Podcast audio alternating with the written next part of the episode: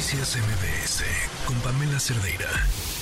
Han pasado ya días de este de estos acuerdos de paz entre dos grupos del crimen organizado en Guerrero y, muchas cosas han pasado desde de esas, esas esperadas treguas. Le agradezco mucho al obispo emérito de Chilpancingo, Chilapa, Salvador Rangel Mendoza, que nos acompaña en la línea. Gracias por estar aquí. Buenas tardes. ¿Qué dice? Muy buenas tardes, Pamela. ¿Cómo están ustedes? ¿Cómo? Nosotros bien. ¿Cómo están ustedes? Eh, y, y, qué ha pasado al pasar de los días de esta esperada tregua? Bueno, que afortunadamente se hizo esta tregua eh, y hasta ahorita pues ya lleva por lo menos unos cinco días funcionando. Esperemos que vaya adelante. Ustedes saben que el problema que sucedió ahí en Chilpancingo es que se estaban peleando dos grupos las rutas tanto de los taxis como de las combis o las urbans y además estaban peleando unas placas que iban a dar eh, el gobierno 125 placas, en todos los dos grupos también se las estaban peleando. Era, era el problema que tenían. Y afortunadamente, a punto de balasearse un grupo con el otro, eh, llegaron a un acuerdo de repartirse las rutas y repartirse esas placas también. Y afortunadamente ahorita están en paz. Algo de lo que se ha dicho mucho sobre estos acuerdos es que finalmente estos grupos, más allá de las rutas de taxi, las combis y urbans, se dedican a otro tipo de actividades que, que dejan en indefensión a la ciudadanía. Eh, ¿Es esto parte de estas conversaciones cuando platicaron con estos grupos? Únicamente se habló sobre el transporte. Estaba pendiente todo lo demás el cobro de piso, eh, los levantamientos, los asesinatos, el cobro de la cuestión, eh, la carne, el pan, la cerveza, el refresco. De esto no se habló, únicamente y exclusivamente fue sobre el transporte. Eh, hay, algo en, en esto que resulta eh, desolador. Es decir, eh, pensar en, acordamos que se los repartan, que sí les van a entregar su pedazo de pastel y se lo repartan y después hablaremos de lo demás.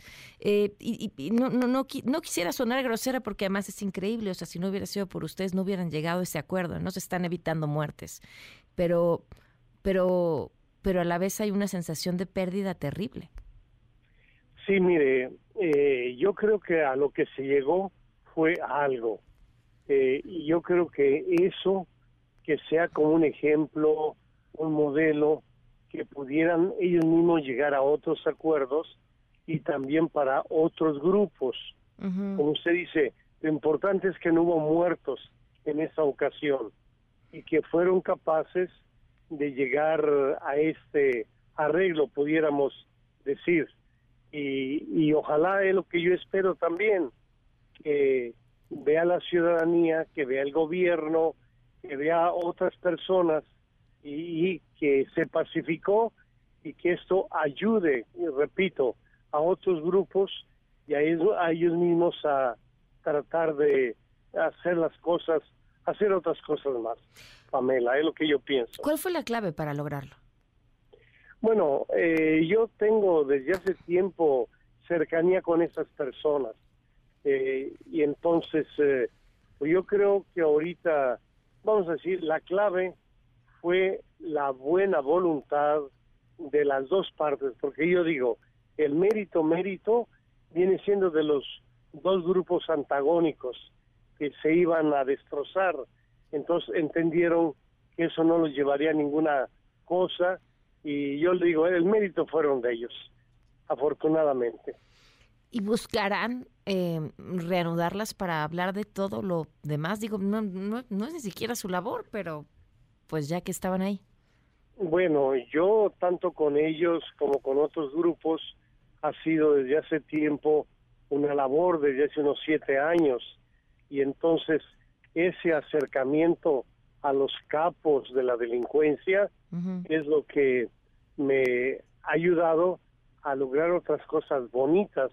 Yo he platicado en otros programas cómo hemos eh, logrado la pacificación de otros territorios, cómo hemos, logrado salvar a muchas personas de las que han secuestrado, han paralizado, por lo menos llevan tres veces, el tráfico y a base de platicar con ellos se ha reanudado el tráfico, el servicio a las personas. Yo creo que todo esto es positivo, Pamela.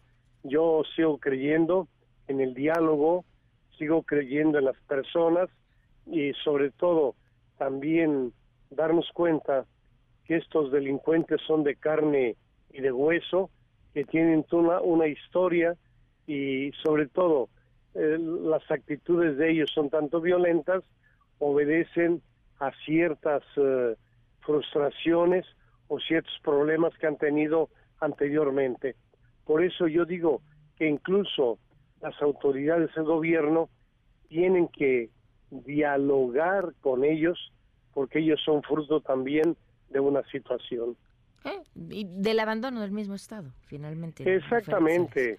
Y yo tantas veces lo he dicho que los narcotraficantes eh, han ocupado eh, esos vacíos que el gobierno lo dejó, el abandono de las instituciones hacia la gente eh, es lo que ha hecho que vayan creciendo los grupos delincuenciales, por decirlo así.